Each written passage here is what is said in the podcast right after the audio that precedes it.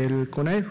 Así que esta noche nos acompaña tanto el doctor Hugo López Gatel como el doctor Rui López eh, Ridaura, director general del SENAPRESE, a través de la videoconferencia. Estimado doctor López Gatel, doctor López Ridaura, buenas noches. Bienvenidos. Muchas gracias. Y bueno, de seguro nos estarán compartiendo información muy importante y relevante de lo ocurrido en la agenda de trabajo del día de hoy en el estado de Campeche. Vamos entonces a iniciar con el componente técnico, actualizando las cifras y las estadísticas y posteriormente también, muy importante, la estrategia nacional de vacunación a cargo del doctor López Gatel. El día de hoy eh, tenemos 2.403.867 personas que estimamos son casos de COVID-19 en base al CISBER y están distribuidas en la curva azul por su fecha de inicio de síntomas para cada una de las semanas epidemiológicas. Continuamos con un descenso continuo de nueve semanas al corte de la semana 10 eh, y una disminución entre las últimas dos semanas graficadas que se mantiene en un menos 26% una reducción de las importantes que hemos tenido en últimas semanas. Nuestro indicador de casos activos estimados igualmente se mantiene bajo, se mantiene en 1% y esta proporción es obviamente la eh, actividad epidémica más reciente y por ende también el grupo de personas de las cuales obviamente puede continuar todavía activa la epidemia. Hoy día también actualizamos 767.979 personas que ya tienen el esquema completo de vacunación y por lo tanto están integrando e incrementando cada vez más el grupo, obviamente, de personas ya protegidas que esperamos no eh, tengan que enfermar, al menos no de manera grave, de COVID-19. Si vemos la siguiente diapositiva, presentamos la actualización también de la evolución diaria de la hospitalización. Para el día de hoy es un 21% la ocupación nacional, en base al descenso importante que habíamos tenido el día de ayer, pues se evidencia un incremento de dos puntos eh, porcentuales, pero obviamente el 21% como media nacional es bastante bajo para efectos de lo que habíamos venido viendo en semanas previas y ahí podemos ver reflejada claramente esa tendencia descendente que todavía se mantiene. Si vemos la siguiente diapositiva, enfocamos en las camas eh, generales para los pacientes eh, más graves y por entidad federativa. Solo cuatro de ellas están en el grupo entre 30 y 49% de ocupación. No tenemos ninguna entidad que tenga más de la mitad de sus camas ocupadas y la gran mayoría, es decir, 28 entidades, tienen inclusive menos del 30% de ocupación, lo que nos deja a nivel nacional 25.016 camas disponibles y por lo tanto una ocupación nacional del 20%, que es un punto porcentual menos de la ocupación que teníamos el día de ayer. Y si vemos la siguiente diapositiva, donde actualizamos camas con ventilador, Vamos a ver que entre 30 y 49% están solamente seis entidades, tampoco tenemos ninguna entidad que haya superado el 50% de ocupación y 26 de ellas tienen inclusive menos del 30% de ocupación, son 8.287 camas disponibles en todo México, lo que nos genera una ocupación nacional similar a la que teníamos el día de ayer para camas con ventilador, que es del 24%. Le damos entonces ahora la palabra al doctor Hugo López Gatel para el componente de vacunación. Muchas gracias, doctor Economía, director general de epidemiología. Muchas gracias a todas las personas que nos escuchan en esta expertina sobre COVID-19. También gracias a las compañeras, a los comunicadores que están en la sala. Hoy día, le agradezco también a nuestros compañeros de, de que nos apoyan en esta transmisión siempre desde allá y también cuando somos integrantes en las eh, visitas a las entidades. Hoy tenemos mucho que comentar, no para el informe técnico sobre vacunación de manera más técnica, porque la visita que hemos hecho al estado de Campeche ha sido muy productiva en varios de los aspectos que estamos trabajando, tanto en la vacunación, en programas de vacunación como SARS-CoV-2 para prevenir COVID-19, como en la conversación con la Secretaría de Educación Pública, eh, dada por la ministra Gómez Álvarez y su equipo de trabajo, quienes eh, tuvieron la gentileza de invitarnos al Consejo Educativo Nacional, justamente como ya comentaba el doctor Alumina, para eh, interactuar con las y los secretarios de salud, perdón, de educación, del país, las federativas, también las personas directoras de los subsistemas educativos, y fue una experiencia realmente ¿Cuál fue el propósito? ¿Cuál fue la obligación? Conversar sobre COVID-19, la epidemia, la realidad que tenemos ya seis semanas consecutivas de reducción de la epidemia, la oportunidad de expandir la vacunación a las personas trabajadoras de la educación con una visión de ampliar o acercarnos al momento de abrir las escuelas de ya clases.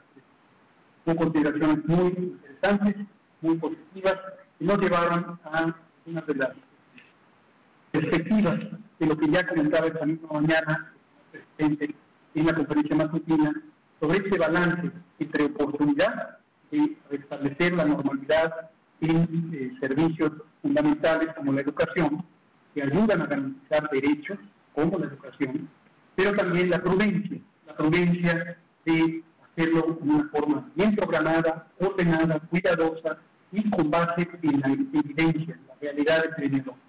En unos momentos comentaremos sobre eso. Pasamos en la primera diapositiva, el informe numérico. Hoy se aplicaron 105.291 dosis de vacunas contra el virus SARS-CoV-2 para prevenir COVID hasta las 16 horas, hasta las 4 de la tarde, momento en que se hizo el corte de información para preparar esta conferencia. Pero como ocurre en varias otras ocasiones, les recuerdo que este corte de información generalmente está eh, considerando un número menor a las vacunas que realmente se ponen y pueden ustedes apreciar cómo se ha ido actualizando día con día la gráfica que aparece en este momento en sus pantallas y que muestra que estamos vacunando en un promedio de 210 eh, mil eh, vacunas por día.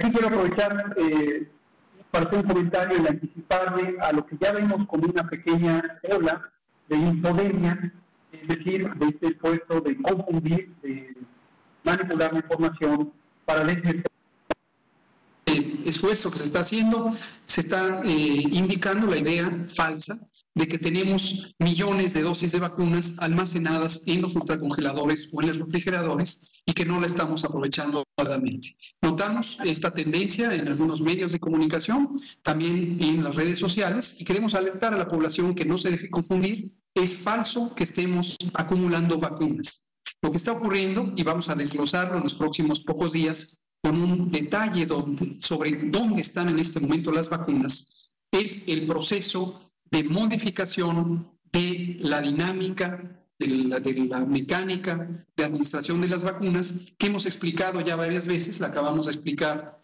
en la conferencia matutina del martes en el Pulso de la Salud. Lo resumo. Hemos estado cubriendo zonas rurales, que son poblados dispersos, donde obviamente la eh, velocidad de aplicación de las vacunas está importantemente determinada por el tiempo de desplazamiento de las personas a las unidades de vacunación o bien de las brigadas correcaminos hacia las poblaciones. Esto lleva más tiempo porque obviamente son poblaciones dispersas. Además, hemos tenido un abastecimiento eh, menor en términos de el número de vacunas que pueden aplicarse para cubrir a un municipio completo o incluso a una ciudad completa. Y por eso, deliberadamente, conscientemente, quisimos avanzar en la vacunación en las zonas de menor tamaño, de poblaciones de menor tamaño. Estamos a punto de tener la posibilidad, y esto ocurrirá ya en parte durante esta semana e indudablemente durante las siguientes semanas, de tener grandes cantidades de vacunas que llegan a México, lo vemos con los embarques de Sinovac, con la reciente liberación de casi un millón de dosis de Cancino, con la próxima llegada de vacunas de AstraZeneca, que amablemente fueron eh, transferidas por el gobierno de Estados Unidos. Y con esto vamos a tener la capacidad de entrar a las ciudades ya en grandes cantidades a aplicar la vacuna. Entonces, por favor, difunda alerte a la, población de esta eh, falsedad de que estamos acumulando vacunas en los refrigeradores. Esto es falso y desde luego es una intención de demilitar la estrategia de vacunación. En la siguiente diapositiva lo que vemos es el número acumulado hasta hoy, 24 eh, de marzo. Tenemos 6.119.298 dosis aplicadas. Eh, una proporción importante son primeras dosis, sobre todo en la población adulta mayor, y otras son ya segundas dosis, sobre todo en las personas trabajadoras de la salud. Esto representa en este momento, en la siguiente diapositiva lo podemos ver, el 63% de los embarques que hasta el momento hemos recibido. Y esta diferencia es lo que ya comentaba hace un momento, esta diferencia entre los 9.758.845 dosis recibidas y las 6 millones casi 120 mil aplicadas, eh, es justamente las, eh, los embarques que han llegado más recientemente, que han llegado en cantidades millonarias, literalmente hablando.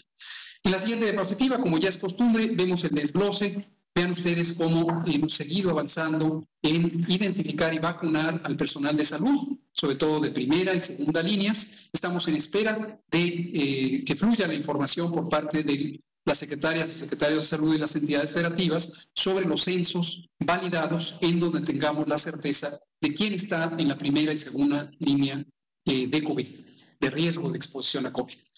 En el segundo componente vemos lo que ocurre aquí en el hermoso estado de Campeche. Eh, se han vacunado ya 22.290 eh, personas trabajadoras de la educación, no solamente maestras y maestros, sino otros trabajadoras y trabajadores que trabajan en el ámbito educativo y que están en la exposición con la población. En esta visita podemos constatar un magnífico trabajo de organización, de ejecución, de supervisión eh, y de participación ciudadana por parte de las eh, unidades Correcaminos, de las brigadas Correcaminos. Comentaremos de esto en unos eh, minutos, tanto yo como el doctor López Ridalgo. Y finalmente, el, componente de personas adultas mayores, que representa la fase 1 del plan de vacunación. Eh, recordar que lo objetivo de vacunar a personas adultas mayores fundamentalmente va a contribuir a reducir la mortalidad.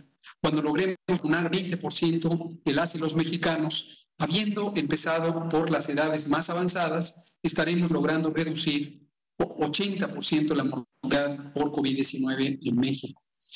4.476.556 primeras dosis y casi 150.000 segundas dosis que representan el 3% de las personas adultas mayores. Cuando lleguen los momentos, de acuerdo al calendario eh, recomendado de vacunación en segunda dosis para cada uno de los tipos de vacuna, se estarán vacunando ya en mayores cantidades adultos mayores con la segunda dosis, pero por el momento son las primeras dosis. En la siguiente filmina lo que podemos ver es los eventos supuestamente asociados a vacunación e inmunización y seguimos notando este patrón de gran estabilidad y además de eh, escasos eventos eh, que han estado ocurriendo. Mayormente se trata de reacciones esperables, reacciones menores, a lo mejor dolor en el sitio de inyección, náusea, eh, sensación de dolor, debilidad, mareo, este tipo de reacciones que sabemos ocurren cuando una persona está sujeta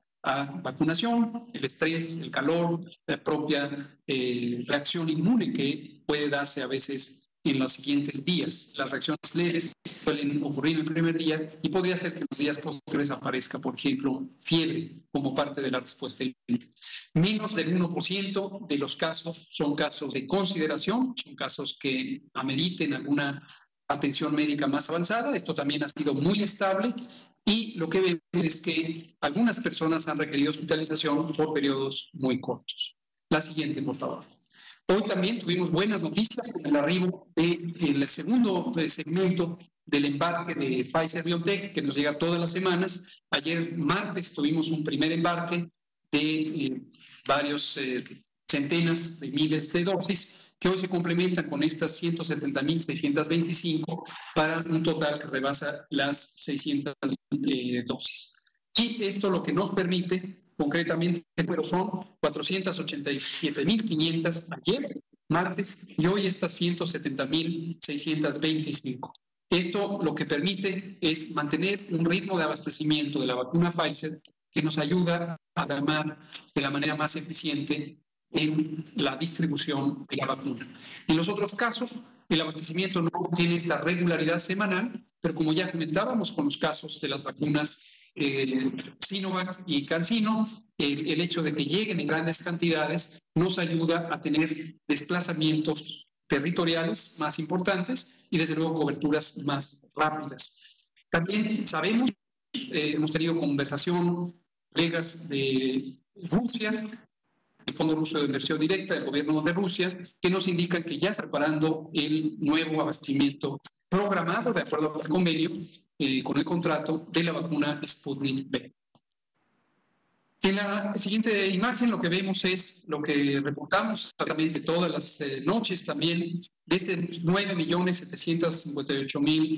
9.758.845 dosis de vacunas. Se distribuyen, como aparece en la pantalla, mayormente las de Pfizer, que son las primeras que llegaron, enseguida AstraZeneca, del embarque comprado al Instituto Serológico de la India, las 3 millones de vacunas Sinovac, las 400 mil dosis de Sputnik V y el elemento más reciente, Cancino, con 940 mil 470, que se estarán aplicando las más recientes ya esta y la próxima.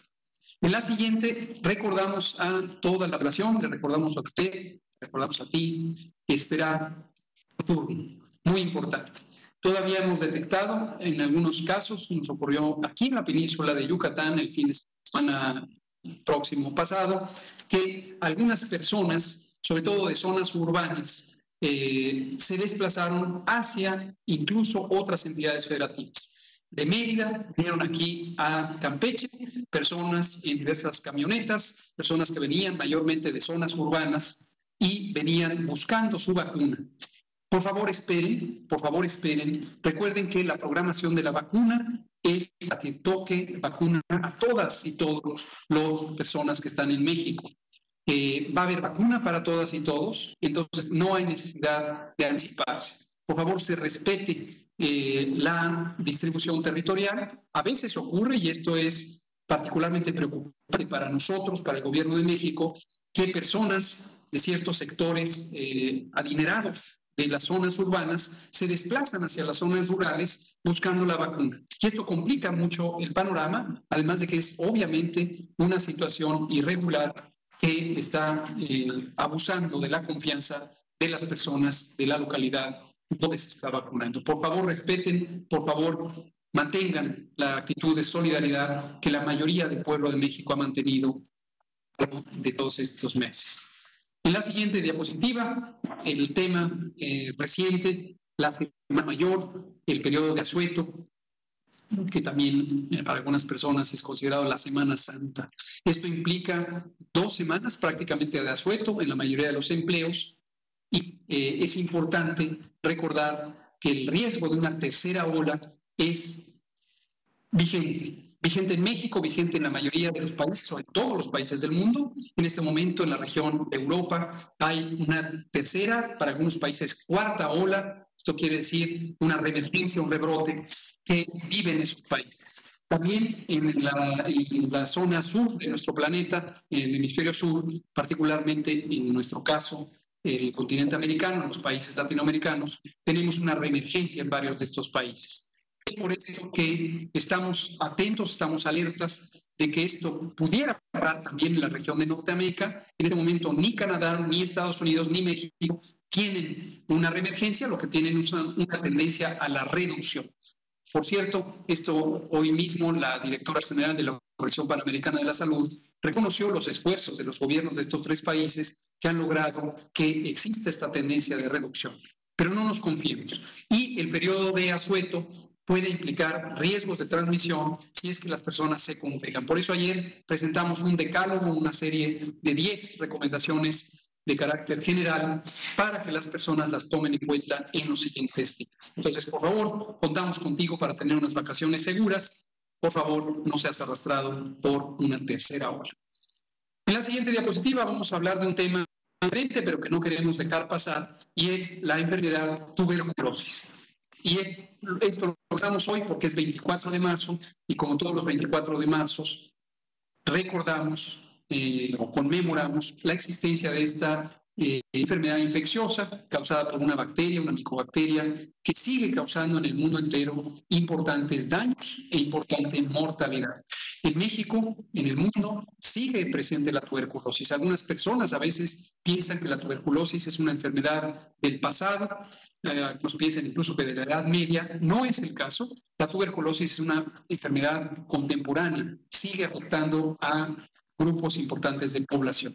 Entonces, es importante recordar que si una persona, veamos la imagen, si una persona tiene tos persistente, sobre todo tos con eh, puede ser tuberculosis, no quiere decir que necesariamente lo sea. En la siguiente diapositiva recordamos sobre esto, si pasan por favor la siguiente imagen, y eh, de particular interés es el binomio del virus de la inmunodeficiencia humana con la tuberculosis. Se conoce desde hace décadas par de décadas que las personas que viven con VIH, con el virus de la inmunodeficiencia, que han tenido un deterioro importante de su sistema inmune, tienen un riesgo muy aumentado de tener tuberculosis. Pero también las personas que padecen tuberculosis podría ser que no sepan que tienen infección por VIH. Entonces, por esto, el Centro Nacional para la Prevención del VIH, a cargo de la doctora Lencela, nos recuerda que si vives con VIH, hazte la prueba de tuberculosis. Si vives o tienes tuberculosis, hazte la prueba de VIH. Es importante este abordaje cruzado de las dos enfermedades y recordamos que tanto el diagnóstico como el tratamiento son gratuitos en México para todas las personas. Termino conversando un poco la descripción general de lo que hemos visto aquí en Campeche, antes de abrir a preguntas y respuestas. En este momento que tenemos todavía varios minutos, son las 19.22. La misión de, en Campeche tenía dos propósitos fundamentales. El primero era el acompañar a la secretaria de Educación, Defina Gómez Álvarez, y su equipo de subsecretarios y directores generales para eh, participar en el Consejo Educativo Nacional, que se celebró aquí en Campeche con la hospitalidad del doctor Ricardo Co. Cambrís, eh, secretario de Salud del Estado. Y también eh, conversar con las autoridades tanto de salud como de educación de Campeche, con el propio gobernador Carlos Miguel Aiza, sobre la perspectiva de que Campeche pudiera abrir las escuelas siendo el primer estado que lo haga. La conversación, como ya decía, fue muy productiva en todos y cada uno de los ámbitos. Eh, vimos un trabajo magnífico del gobierno del estado de Campeche de planeación, de programación, de reflexión sobre los riesgos y también sobre los beneficios de esto. Recordamos a toda la población que nos escucha que el manejo de un fenómeno complejo como esta epidemia para todos los países del mundo implica el balance de dos objetivos. El proteger la salud y la vida por medio de las intervenciones que nos llevan a restringir la movilidad en el espacio público, la sana distancia, el cierre temporal de establecimientos públicos, para evitar que se congreguen las personas que se contagien. Pero eso tiene consecuencias sobre la economía, sobre las economías populares, sobre la actividad social, incluyendo aquella importante que está ligada a los derechos, como la educación o la propia salud, que se ve también afectada por estas restricciones de la movilidad. El punto de balance de estos dos objetivos continuamente tiene que restablecerse, reanalizarse, calibrarse. Y este es el caso ante la oportunidad de abrir las escuelas cuando se tenga un progreso en continuar el control epidémico. Campeche como lo hemos dicho muchas veces, que tiene la particularidad que durante prácticamente seis meses, medio año, se ha mantenido el semáforo verde y la transmisión del virus SARS-CoV-2 es mínima. Entonces, es por esto, más otras consideraciones sobre la demografía, sobre la manera en que estaba geográficamente organizado el Estado, que permiten la posibilidad de abrir. Pero no queremos correr riesgos, no lo quiere correr el gobierno del gobernador eh, Carlos Miguel Aiza, no lo quiere correr el gobierno de México. Y por eso trabajamos de manera coordinada y llegamos a la conclusión que es necesario abrir, definitivamente necesitamos abrir las escuelas pero lo vamos a hacer en una forma gradual, escalonada y basados en la evidencia de un buen control que se mantuvo. El presidente, ya decíamos esta mañana en la conferencia matutina, comentaba sobre esta perspectiva de consenso para lograr minimizar los riesgos, pero ya empezar a normalizar la vida pública, sobre todo en la educación. Este también fue la perspectiva del Consejo Educativo Nacional. todas las secretarias y secretarios de salud que participaron en él, eh, estaban todas las entidades federativas, no todo el mundo usó la palabra, pero quienes lo hicieron tenían esta misma perspectiva. Se abrir, pero de una manera ordenada, de una manera programada y gradual. Ese fue el primer elemento. El segundo elemento, que fue el objetivo también de esta visita, fue visitar y supervisar el, el operativo Correcaminos de vacunación contra COVID. Visitamos eh, varios, más de seis centros de vacunación, eh, puestos de vacunación de todas las instituciones, de la Secretaría de Salud, en el Hospital el Centro Oncológico de la, del Estado, también en el ISTE, en una unidad de medicina familiar, en el IMSS, en otra unidad de medicina familiar, también en la región naval militar en la que nos encontramos en este momento, donde hay un puesto de vacunación, y en la zona militar, donde hay otro muy grande puesto de vacunación. Constatamos un trabajo extraordinariamente bien coordinado. Aquí quiero felicitar a la teniente médica eh, de Hoyos, quien es la representante del operativo Correcamino en eh, el Estado. También a Katia eh, quien es la delegada federal de los programas de bienestar, y desde luego al secretario de Salud, eh, José Luis González Pinzón, que han sabido organizarse las tres entidades y todos los equipos de trabajo. Vimos orden, vimos pulcritud, vimos claridad, vimos transparencia. Y las y los servidores de la nación, participantes de todos los programas de bienestar, constatamos que juegan un papel fundamental en la operación de los puestos de vacunación. Sin ellas y ellos no se podría dar tal grado de deficiencia en la aplicación de la vacuna. La experiencia, por tanto, nos demuestra la necesidad de estos operativos más complejos de lo que estamos habituados el programa ordinario, el programa de vacunación universal. También nos demuestra la eh, participación ciudadana y también la posibilidad de expandir la vacunación a territorios muy diversos, zonas rurales dispersas. En esta ocasión no tuvimos la oportunidad de visitar, pero también en las zonas urbanas complejas, donde hay asentamientos humanos eh, más extensos. Entonces, esta es la síntesis de lo que vivimos. Agradecemos, por cierto, también a la Secretaría de Marina, su hospitalidad. Estamos en este momento en la región naval militar, que eh, tiene un papel muy importante en el resguardo de los caminos, lo mismo que la Secretaría de la Defensa Nacional y nuestras heroicas Fuerzas Armadas de mar, tierra y aire han jugado un papel sumamente importante en este operativo y lo agradecemos una vez más. Vamos a abrir a preguntas y comentarios. Le pedimos al doctor Alomía si lo coordina y tanto el doctor como el doctor Alomía o yo contestaremos. Por favor, doctor Alomía. Mucho gusto, señor subsecretario. Vamos a la palabra, por favor, aquí, aquí y aquí también, que ahorita seguimos. Hola, buenas noches, Arturo Contreras de, de Pie de Página. Aprovechando que está el doctor Ruy López Ridado de Braco, la semana pasada preguntábamos sobre la, descoordinación o, la falta de, digamos, acuerdos o, de, coordinación con las autoridades locales, ¿no? especialmente en Jalisco para la vacunación y en algunos otros estados en donde la gente está haciendo, teniendo que hacer filas muy largas, ¿no? tienen que hacer esperas de hasta dos días para vacunarse. Entonces, preguntábamos sobre esto, nos decían que ustedes en el enlace que está viendo esto y pues bueno, saber, saber qué está pasando, ¿no? Y saber cómo se puede mejorar si, si es que las autoridades de, de Jalisco no están acatando las, las recomendaciones que se, que se emiten desde la Secretaría de Salud o o bueno, o, dónde está esta, esta ruptura del vínculo, ¿no? Saber por qué están pasando así.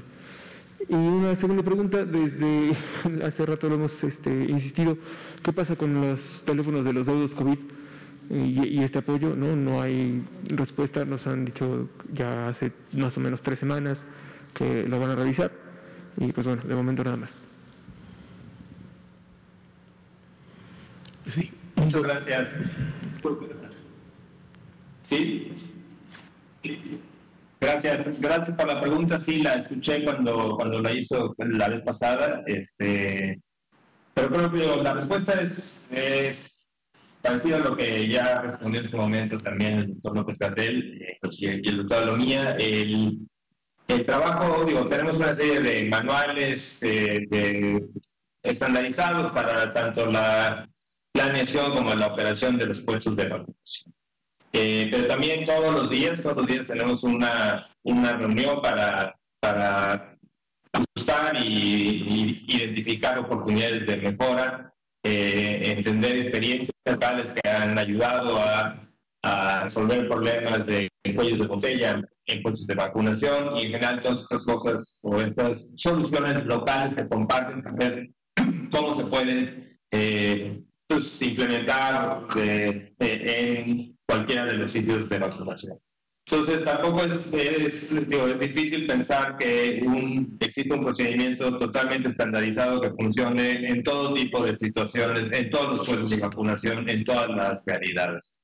Eh, siempre, siempre van a haber y siempre hay necesidad de adaptar, de encontrar soluciones locales y muchas veces puede tardar, o puede ser que en el primer día no se encuentren, pero entonces ya en el siguiente día se mejoran.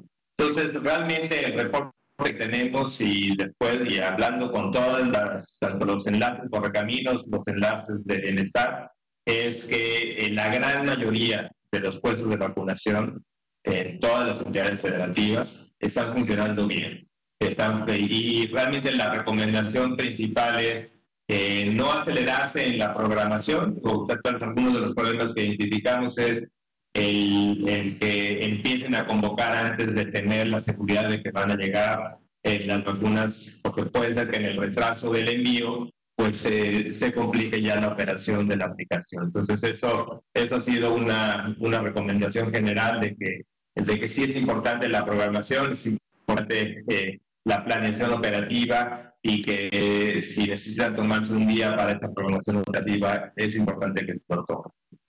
Eh, específicamente en el caso de, de, Jalisco hemos tenido muy buena colaboración con la Secretaría de, Salud en Correcaminos y el enlace de bienestar están trabajando muy bien. En efecto, cuando hemos ido identificando eh, las zonas conurbadas de, de Guadalajara, eh, ahora también se inició el municipio de Guadalajara y siempre, pues cuando uno llega a los municipios grandes de alta densidad, eh, poblacional, puede ser que eh, los sitios masivos de vacunación tengan una mayor complejidad que un puesto tradicional. Eh, se ha también producido, y agradezco mucho el apoyo también de, todo el equipo en el Estado de México que nos ayudó a formar un manual de puestos de alta eficiencia, que también lo pueden encontrar en la página de coronavirus.gov.mx de vacunación. Y ese es el manual que también le hemos eh, compartido a todas las entidades federativas para poder instalar puestos masivos de alta eficiencia de vacunación. Entonces, creo que sí, creo que pueden suceder estas cosas, pero no hay así un, un problema sistemático en ninguna entidad, mucho menos en, en, donde tengamos un problema recurrente o repetitivo de falta de Gracias. Muchas gracias, doctor. Doctora Alomía. Sí, en relación a la segunda pregunta, precisamente se emitió un comunicado en relación al, eh, proceso que deben de seguir aquellas personas que a lo mejor todavía no han podido concluir con la solicitud de este apoyo a, deudos. Eh, de hecho, eh, recordar y aprovechamos para informar a la población que desea realizar este trámite, que cuenta con un año completo para poder llevarlo eh, a cabo. Obviamente, mientras antes pueda integrar la documentación que se requiere, antes podrá ser este, en su momento dada una respuesta favorable o podrá seguir integrando la información eh, correspondiente. Eh, de hecho, el último corte que se refiere en este comunicado, recordando que fue a partir del 2 de diciembre en que empezó, del año pasado, en que empezó el proceso de registro y haciendo un corte el 22 de marzo, se reportan una recepción de solicitudes de 211.840. de las cuales ya 85.496 han sido aprobadas, dado que cumplieron satisfactoriamente con la entrega de todos los documentos. Se están revisando 26.472, perdón, y bueno, el saldo restante son solicitudes que se han rechazado, pero reiteramos, las personas tienen todavía un año de plazo para poder eh, corregir o complementar la información que se les haya pedido y toda la información y todo el trámite se puede continuar realizando en la, en la página oficial eh, ya comentada www.deudoscovid.gov.mx y ahí también obviamente hay enlaces y eh, tramos de comunicación para poder resolver algunas otras dudas. Sí, muy bien, por favor. Gracias. Eh, buenas noches, Liliana Noble de, Pulso Saludable. Eh, doctor Gatel, quisiera que nos pudiera ayudar, si nos puede comentar exactamente eh, si ya va a haber reapertura de las escuelas de esta forma escalonada, a partir de cuándo, si nos puede platicar un poquito cómo va a ser esta forma escalonada eh, y también nos comenta gente que por ahí hay algunos maestros que todavía no han sido vacunados allá en Campeche. ¿Qué va a pasar con ellos si ya esta próxima apertura se encuentra eh, dispuesta por ustedes las autoridades? Y tengo una pregunta adicional para el doctor López Ridaura y otra para el doctor Alomía. Gracias. Gracias, Liliana. Un saludarle con mucho gusto.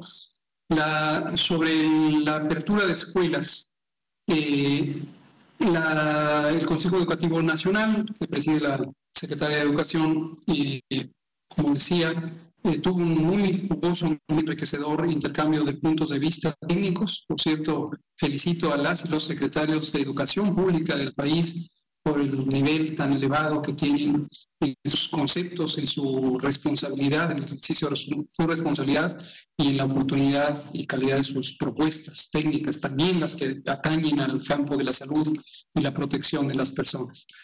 Eh, lo que ocurrió llevó a una decisión general de seguir trabajando con el Estado de Campeche, con el gobierno de Campeche, en un plan que elaboró el propio gobierno de Campeche y que nos fue presentado ayer en una reunión de trabajo, ayer por la noche. El plan considera etapas muy bien definidas, eh, se han identificado ya incluso poblados cuyas escuelas podrían empezar a abrir en una primera fase, seguidas de unas eh, fases posteriores, las condiciones que se necesitan para que estas escuelas abran, y estas condiciones surgen de un documento que elaboramos conjuntamente la Secretaría de Educación Pública y la Secretaría de Salud desde hace más de un año. Esto es importante que la población lo tenga presente. El, 14 de marzo de 2020, cuando se tomó la decisión por parte del Consejo Educativo Nacional de cerrar las escuelas, temporalmente las escuelas, eh, ese mismo día ya teníamos listo un documento técnico que en su momento fue elaborado principalmente por los eh, subsecretarios y el secretario de Educación eh, Pública, y en el que contribuyó posteriormente eh, la Secretaría de Salud, pero ya desde el año pasado, es decir, teníamos la llave de salida, las condiciones técnicas en las que se pueden abrir las escuelas. Ese documento sigue siendo vigente, con algunos pequeños ajustes derivados del aprendizaje que se ha tenido de la epidemia y es con base en ese documento que está trabajando el gobierno de Campeche para este regreso gradual y ordenado. Una etapa importante en la que estarán participando varias entidades federativas es el establecimiento de sus centros de aprendizaje comunitarios, que son eh, formas de utilizar los recintos escolares para enfrentar posibles rezagos que se presentaran en la educación pública debidos a esta modalidad eh, especial que hemos estado operando con las clases virtuales y eh, mayormente fuera de las aulas. Entonces, varias entidades federativas expresaron interés, deseo y algunas ya están trabajando en eso de las comunidades de aprendizaje comunitario. Sobre fechas específicas de otras entidades federativas diferentes a eh, Campeche, en general, el Consejo Educativo pidió una opinión técnica y la dimos y es la siguiente tratar de no abrir inmediatamente después de la Semana Santa, porque la Semana Santa implica la posibilidad de que las personas que se desplacen territorialmente hacia otras regiones pudieran tener contagios, ya sea llevar el contagio o traerlo consigo, y entonces que en el momento en que regresan a su sitio de residencia pudieran contagiar. Si se abren las escuelas inmediatamente después de la Semana Santa, es altamente probable que habría reactivación del epidemia. Entonces hay que diferirlo por lo menos un par de semanas, es dos periodos de incubación del virus. Y conforme el semáforo de riesgo COVID vaya pasando a verde, entonces las entidades estarán activando ya sus preparaciones, sus protocolos de preparación al respecto. Entonces, se tiene toda la mecánica, pero las fechas específicas dependen de la realidad epidémica. No queremos forzar por una decisión administrativa la apertura, esta depende de la realidad epidémica de las entidades.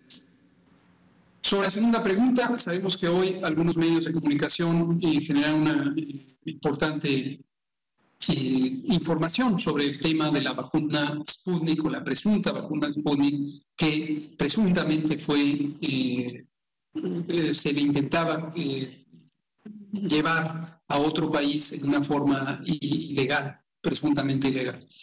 Lo que podemos comentar es que en la parte de investigación de este fenómeno hay presuntas responsabilidades o potenciales responsabilidades legales que están a cargo de la Fiscalía General de la República por tratarse de un posible delito en múltiples dimensiones eh, de la ley.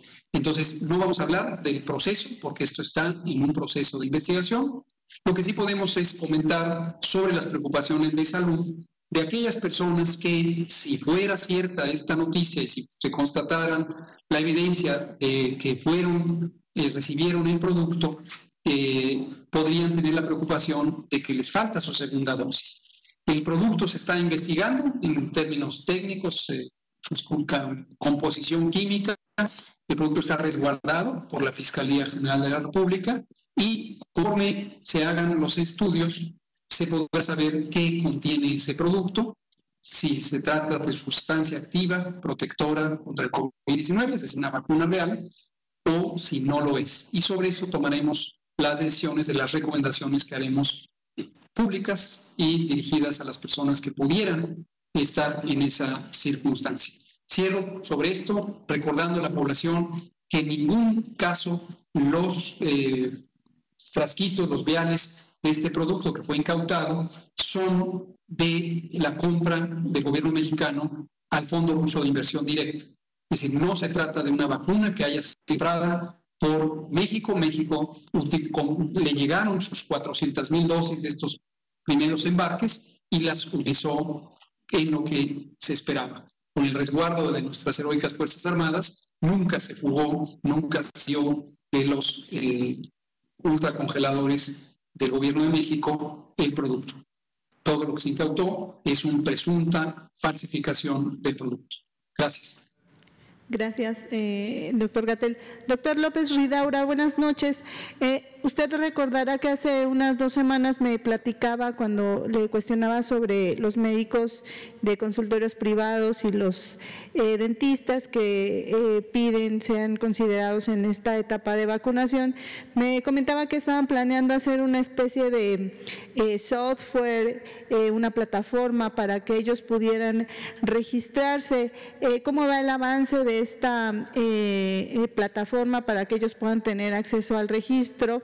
Eh, revisaba un estudio en donde habla muy interesante que al menos una gotícula de un paciente que acude al dentista y pudiera estar en proceso infeccioso pudiera contener al menos unos 10 o 20 mil copias del nuevo coronavirus SARS-CoV-2. Por eso ah, eh, para los dentistas es, un, es una oportunidad y una eh, intención, me parece válida, pedir por la vacuna. Gracias.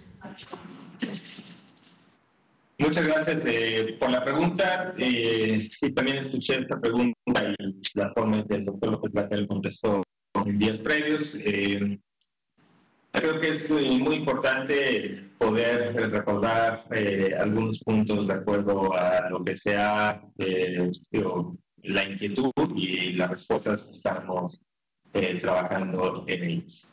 Pero totalmente de acuerdo, somos eh, los primeros en reconocer la necesidad de vacunar al personal de salud.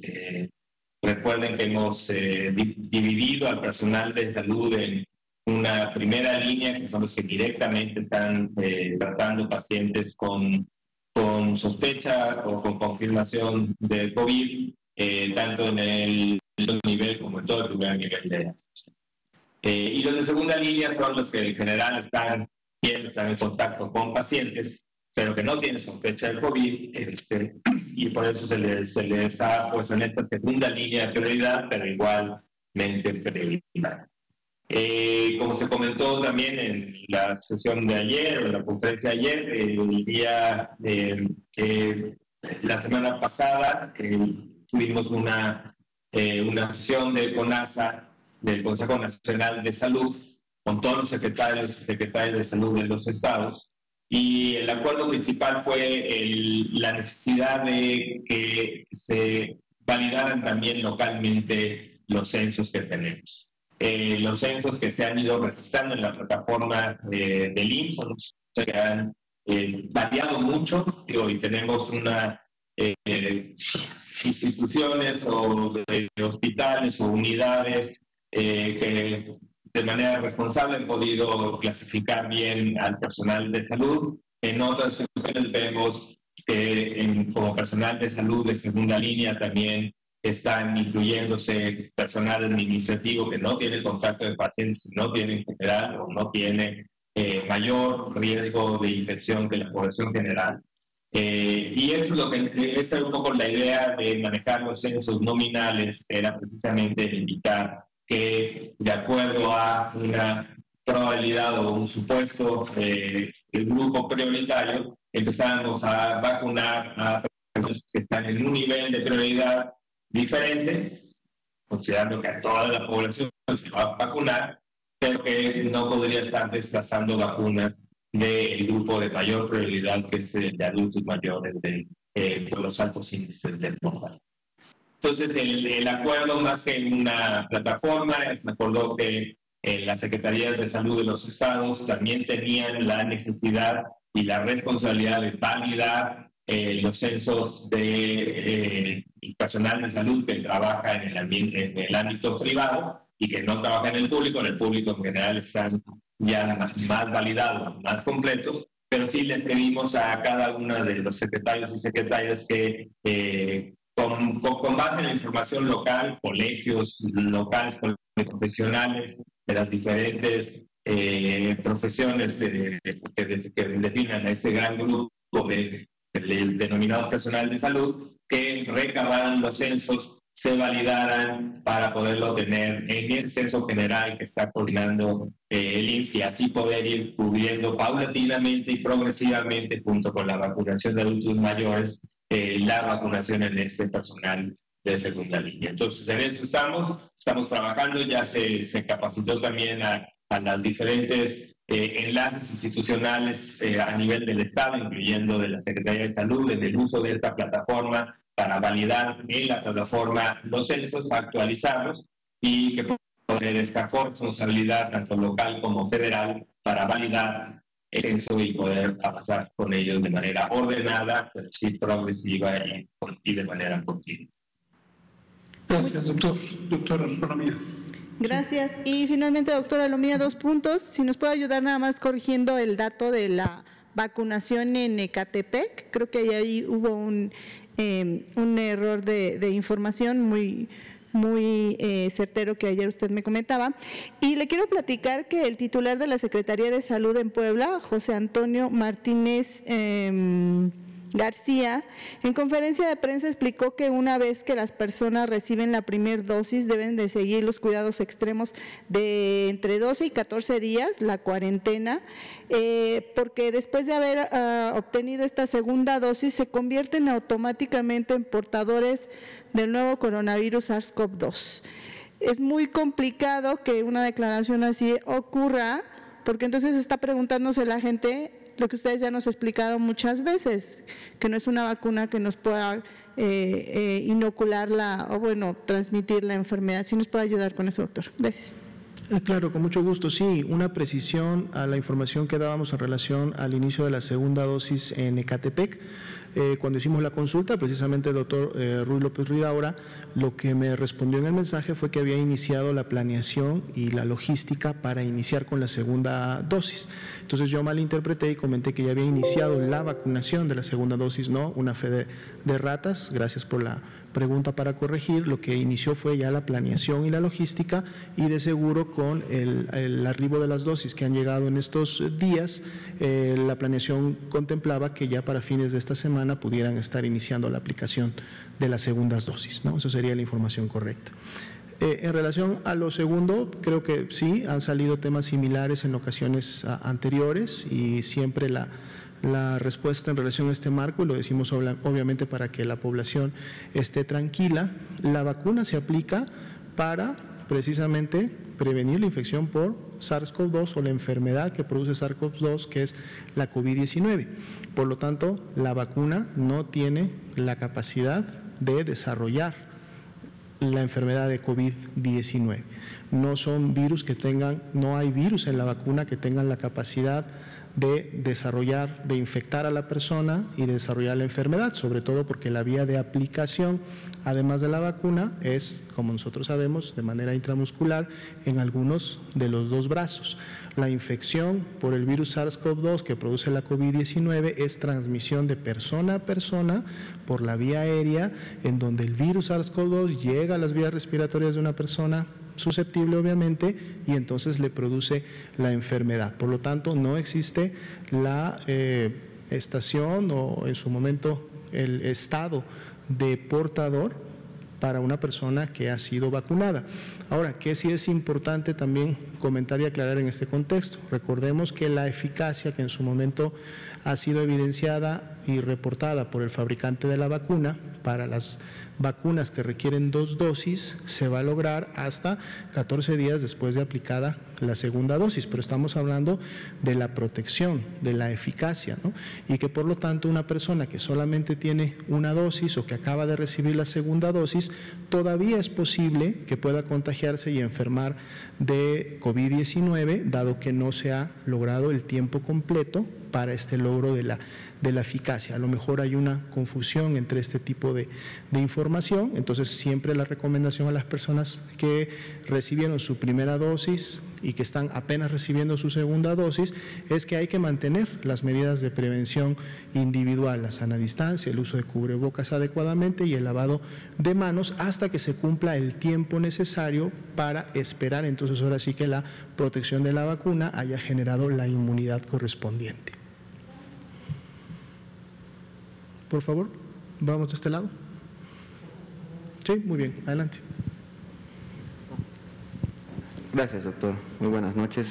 Profesor Luis Salomía, doctor Hugo López Gater, buenas noches. Doctor Luis López Ridauda, también buenas noches. Y saludamos al presidente Andrés Manuel López Obrador. Doctor, eh, la primera pregunta es acerca del medicamento metrotexato. Eh, ya lo hemos buscado entre varios eh, queridos suscriptores, nos han comentado también, lo he buscado en, diferentes páginas de internet de farmacias, eh, también varios amigos nos han comentado que, hay escasez de este medicamento. Quisiera saber las circunstancias de, esta medicina, si se está surtiendo o no, o qué complicaciones tendría, o para cuándo podría estar más, más disponible. Y tengo otras dos preguntas, por favor. Tengo otras dos preguntas, por favor. Adelante, doctor Alunía. Sí. bueno, en relación obviamente al tema de, medicamentos, eh, este medicamento obviamente está eh, no entre los que se usan para la COVID-19. Esto no, no es algo que pertenezca al esquema de obviamente del tratamiento de la enfermedad. Eh, podemos revisar si lo que ha estado usted percibiendo en, redes pudiera realmente representar una, realidad. Vamos a pedir el, el, dato de la existencia, la disponibilidad tanto en el medio institucional como privado de este medicamento, que está obviamente más enfocado al tratamiento de pacientes con algún tipo de, de cáncer, entonces eh, podemos traer la información para en su momento corroborar o dar los datos oficiales. Eh, respecto a los protocolos que se pudieran llevar a cabo ahora en las próximas vacaciones eh, y los, y los eh, consejos, las recomendaciones que se nos dieron, ¿podrían ampliarse un poquito las recomendaciones acerca de todo lo que se pudiera llevar por parte de la población como guantes, cubrebocas y que pudiera eh, abonar a un posible, una posible contaminación a playas y este, lugares turísticos. No sé si, si pudieran recomendar este, llevar alguna bolsita para que se metan los cubrebocas, eh, como, como ya basura, por ejemplo, algo así que, no, eh, que nos pueda ayudar para que no se contaminen los territorios. Eh, sí, con mucho gusto, si me permiten la, respuesta. Eh, aprovecho la pregunta, de hecho, para nuevamente eh, aclarar, y esto es muy importante, el uso de guantes no es algo que se recomiende en el medio poblacional como una herramienta, una medida para prevenir la COVID-19. Recordemos, lo dijimos hace un momento, estamos ante una enfermedad que se transmite por la vía aérea. Por lo tanto, los guantes no generan ningún tipo de protección para efectos de esta transmisión. Los guantes se utilizan solamente en el ambiente médico para ciertos procedimientos que se realizan en la atención, sobre todo en el área tanto de primer como de segundo nivel, pero que no tienen una relación directa con la transmisión de COVID-19. En vez de guantes, que no son recomendados, lo que se debe de implementar es el lavado de manos frecuente, ya sea a través de agua y jabón, ya sea a través del uso de alcohol gel, y esto es más eficiente que cualquier tipo de guante. Entonces, de entrada, no deben de llevar guantes a ningún lado, menos obviamente a la, a la playa, esto no se debe de utilizar y por lo mismo no se generaría obviamente el desperdicio. Los cubrebocas para el uso comunitario, recordemos que están recomendados precisamente los cubrebocas reusables, los cubrebocas de tela. Entonces, obviamente, estos son cubrebocas que uno puede llevar a un espacio abierto, como puede ser una playa o un área recreativa, pero no va a necesitar desecharlo, no va a necesitar generar basura. Y de hecho, esta sería la recomendación. No llevemos elementos desechables a estos lugares para no incrementar precisamente el desperdicio, sino mejor pongamos en práctica la recomendación más adecuada que es el uso de cubrebocas de tela en el ámbito comunitario. Recordemos que los cubrebocas eh, quirúrgicos, sobre todo, o los especializados como el N95, también están reservados para el medio, el ambiente hospitalario, en donde hay obviamente una mayor interacción con este, personas potencialmente con la enfermedad de COVID-19 y la CN95 específicamente para los trabajadores de la salud que tienen interacción con personas que van a expedir aerosoles o que sus procedimientos médicos, como ser una intubación o como ser los odontólogos que están trabajando en la vía oral permanentemente, pues es ahí donde se debe de, utilizar. No es recomendable para la población utilizar este tipo de, elementos y bueno, de esta manera también estaríamos contribuyendo a evitar el desperdicio. Claro que sí. Y una última, doctor. Eh, respecto, a, por ejemplo, la vacunación en, el municipio de Chimalhuacán, eh, nos habían comentado varios suscriptores, queridos suscriptores, que se pide dentro de los requerimientos y, los documentos que se pueden llevar, copia del INE. Eh, mi pregunta es si esta, esta lineamiento para poder recibir la vacuna ya se modificó eh, vamos a ver también este, ahora, ahora sí más adelante que piden otras copias del INE en otros municipios o, este, o, si se sigue manteniendo eh, la regla de que no se pide la copia del, del INE.